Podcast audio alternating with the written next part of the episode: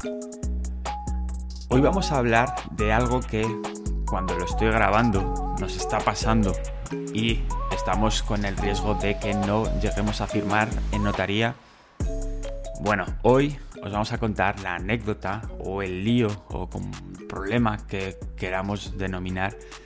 Y es que, a ver cómo lo podemos hacer esto que es un poquito abstracto porque vamos a imaginar una parcela.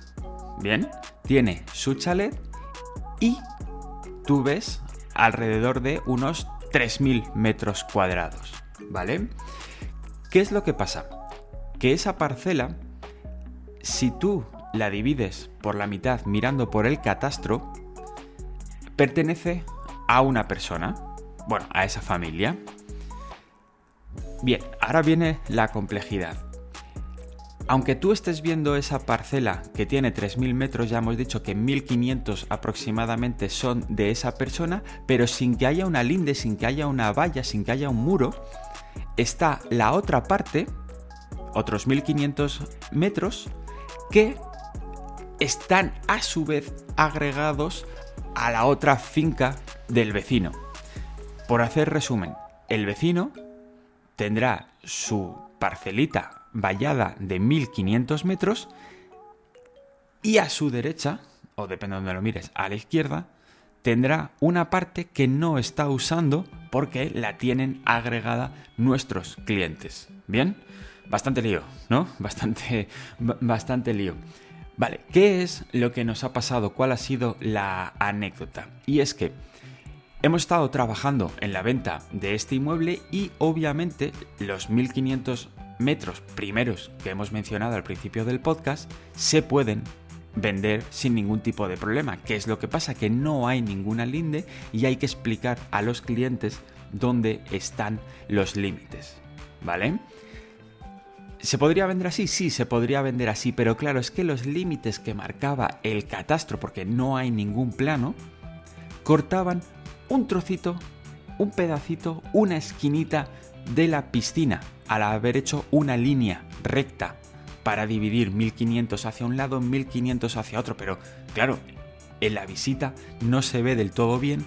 Porque porque está sin una valla.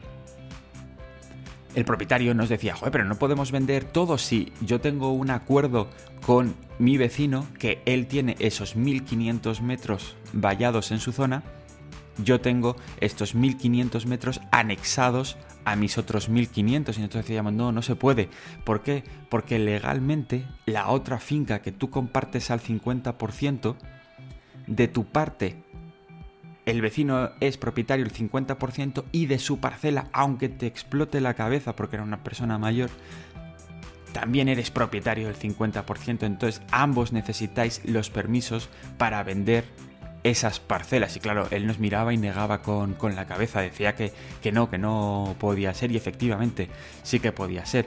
Entonces, ¿qué es lo que hicimos? Claro, tuvimos que hacer unos nuevos planos para el catastro, para el registro, donde se moviesen un poco las lindes y que bajase mediante una línea recta sin cortar el pico de la piscina, pero claro, al mover un poco la linde lo que estábamos haciendo era hacer la parcela más ancha y estábamos quitando un poquitito del fondo. Se estaba quedando un rectángulo. Sí, era un rectángulo como antes, antes era un rectángulo más estrecho, más profundo, pero cortaba la linde cortaba la esquina de la piscina y ahora lo que estábamos haciendo era es un rectángulo más ancho y un poco más corto.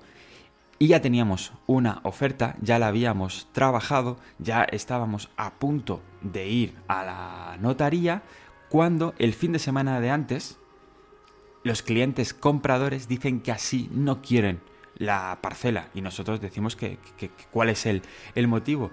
Claro, ahí ya empiezan todo tipo de, anécdotas con los clientes compradores y nos dicen, por ejemplo, que es que no quieren tener vecinos en la parte de debajo. Pero claro, era una parcela tan larga que tener vecinos en, la parte de abajo a nosotros nos, parecía ilógico porque realmente donde más iban a convivir con sus vecinos actuales es en la parte lateral donde está chalet con chalet.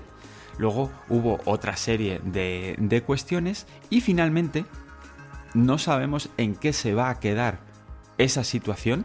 Interpretamos que acabarán comprando la parcela, pero he decidido grabar este podcast en este momento porque nos ha parecido un tanto surrealista esta anécdota porque les estamos intentando dar soluciones al cliente comprador porque lo que está firmado son 1325 metros cuadrados que ellos nos pidieron que arreglásemos y que les metiésemos la, la, piscina dentro de la parcela, pero no les ha gustado nada a los clientes que les hayamos achatado por el final de la finca unos 3 metros.